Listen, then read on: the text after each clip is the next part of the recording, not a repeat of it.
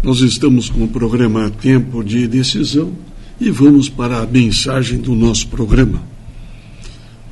Nesta primeira parte da mensagem, nós vamos com um pouquinho da história dos tempos bíblicos, quando João recebeu as visões de Jesus Cristo, as mensagens do livro do Apocalipse. Muitos se perguntam nos dias de hoje: se Deus é tão bom, por que o mundo é tão mau? Se Deus é amor, por que tantas pessoas inocentes sofrem? Por que existe tanta crueldade e injustiça, tanta aflição e decepção na vida?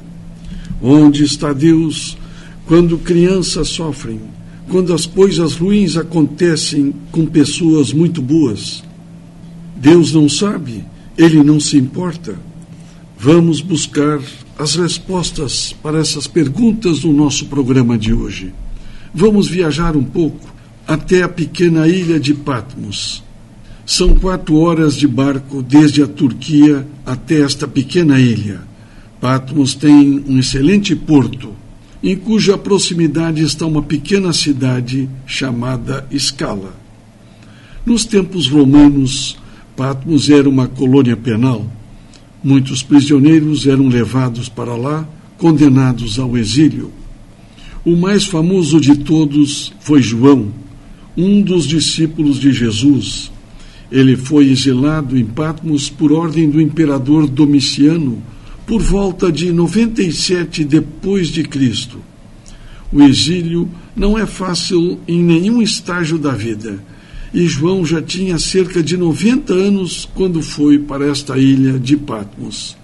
A fraqueza e as enfermidades próprias da idade avançada devem ter tornado tudo ainda mais difícil para João. Nosso ponto central são as coisas ruins que acontecem a pessoas boas. E aqui está um exemplo importante.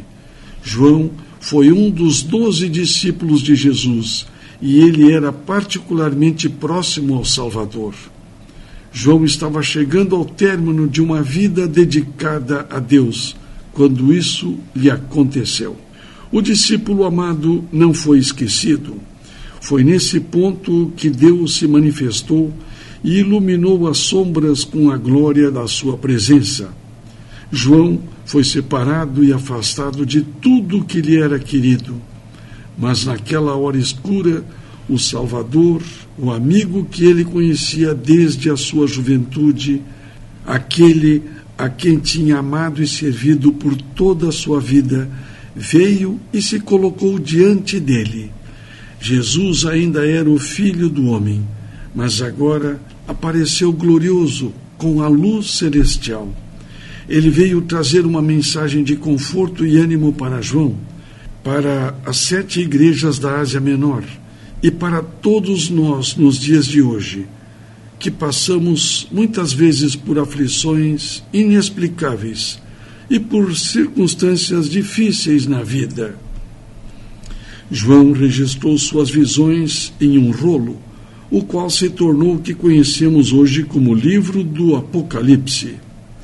O estudo dessa mensagem de ânimo vinda de Jesus pode nos abrir a porta para que compreendamos o mal que vemos no mundo de hoje e o significado do sofrimento humano. Começaremos no coração do livro de Apocalipse, o capítulo 12. Em Apocalipse, capítulo 12, verso 7, nós podemos ler: Então estourou a guerra no céu. Então estourou a guerra no céu. Queridos ouvintes, parece um lugar estranho para haver guerra, mas o verso diz que estourou a guerra no céu. Miguel e os seus anjos lutaram contra o dragão. Também o dragão e os seus anjos lutaram. Essa é a guerra por trás de todas as guerras. Se você não compreender as questões desse conflito, nunca vai realmente entender o que é o sofrimento humano. É natural que vejamos as coisas a partir da própria perspectiva. O mundo em torno de nós e as experiências pelas quais passamos nos absorvem totalmente. vemos as coisas no âmbito do aqui e do agora. Mas Deus nos oferece uma visão mais abrangente.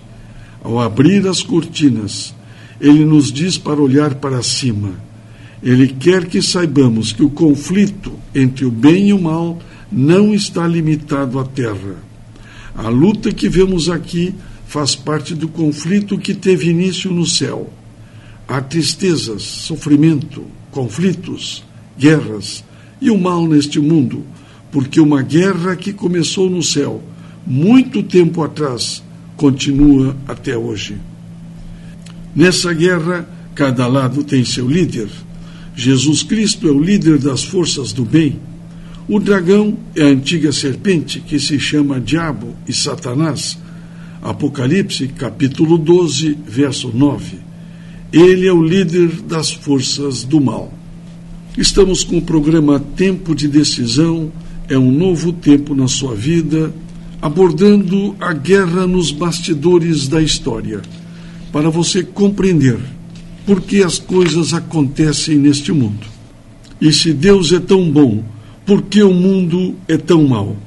Se Deus é amor, por que tantas pessoas inocentes sofrem?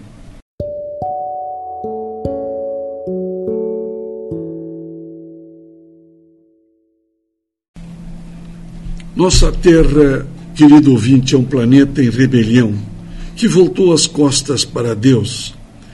Estou incluindo todo o planeta quando digo isso, pois Adão e Eva não foram os únicos que pecaram. A Bíblia diz que todos pecaram e carecem da glória de Deus. Está em Romanos, capítulo 3, verso 23. Assim como por um só homem entrou o pecado no mundo, e pelo pecado a morte, assim também a morte passou a todos os homens, porque todos pecaram. Romanos capítulo 5, verso 12. E Deus está usando este planeta rebelde como um livro-texto para o universo. Ele quer que todos saibam que as enfermidades, o sofrimento, as aflições e a morte são o resultado da rebelião contra as suas leis santas. Quem é o responsável pelo atual estado de coisas? Jesus contou uma história que responde a essa pergunta. Nós vamos ler em Mateus capítulo 13, verso 24 a 27. O reino dos céus é semelhante a um homem que semeou boa semente no seu campo. Mas enquanto os homens dormiam, veio o inimigo dele, semeou o joio no meio do trigo e retirou-se. E quando a erva cresceu e produziu fruto, apareceu também o joio. Então, vindo os servos do dono da casa, lhe disseram: Senhor, não semeaste boa semente no teu campo? De onde vem, pois, o joio? Mateus, capítulo 13, verso 24 a 27.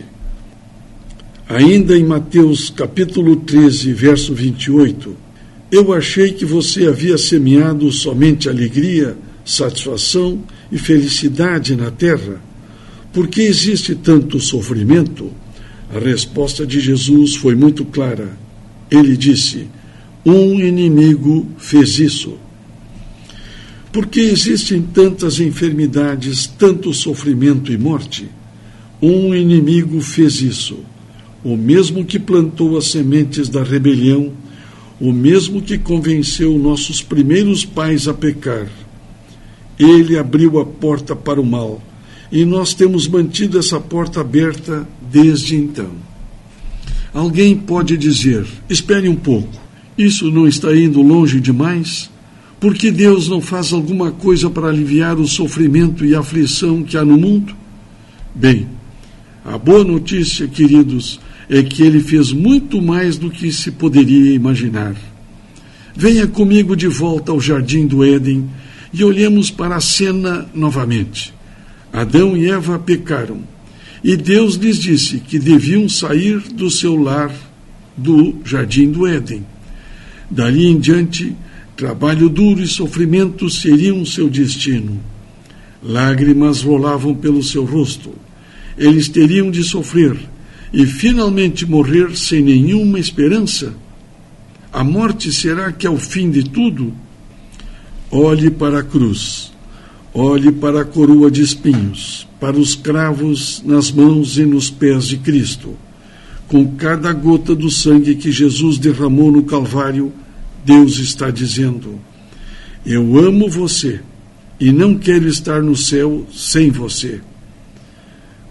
Sim, eu sei que você pecou e se entregou nas mãos do inimigo, mas eu paguei o resgate para ter você de volta.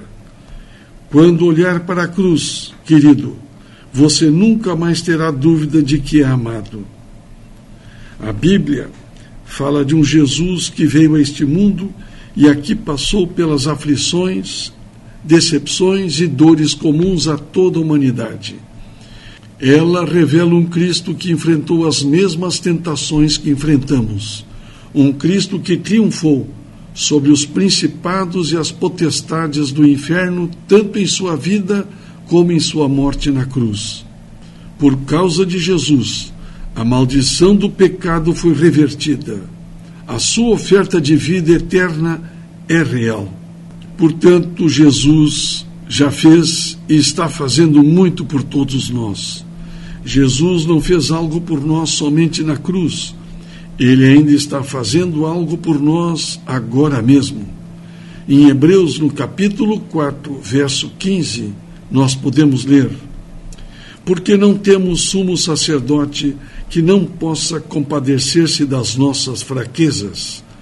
Você já se sentiu decepcionado, desanimado e sozinho? Jesus sabe o que é se sentir rejeitado e só. Ele sabe o que é ter o coração despedaçado. O texto diz: Ele foi tentado em todas as coisas, a nossa semelhança, mas sem pecado. Hebreus capítulo 4, verso 15. E acrescenta: Acheguemo-nos, portanto, confiadamente junto ao trono da graça, a fim de recebermos misericórdia e acharmos graça para socorro em ocasião oportuna. Hebreus capítulo 4, verso 16. Você tem uma necessidade especial em sua vida? Vá com confiança e conte a Jesus.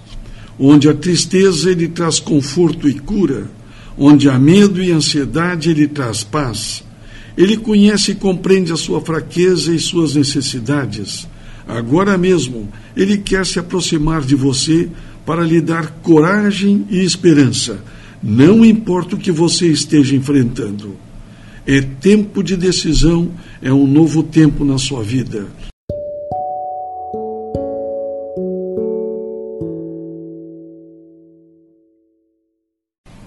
Nas tristezas da vida, querido ouvinte, quando enfrentamos fraquezas e decepções, precisamos de alguém que nos compreenda quando Jesus viveu na terra, ele muitas vezes ficava solitário e cansado.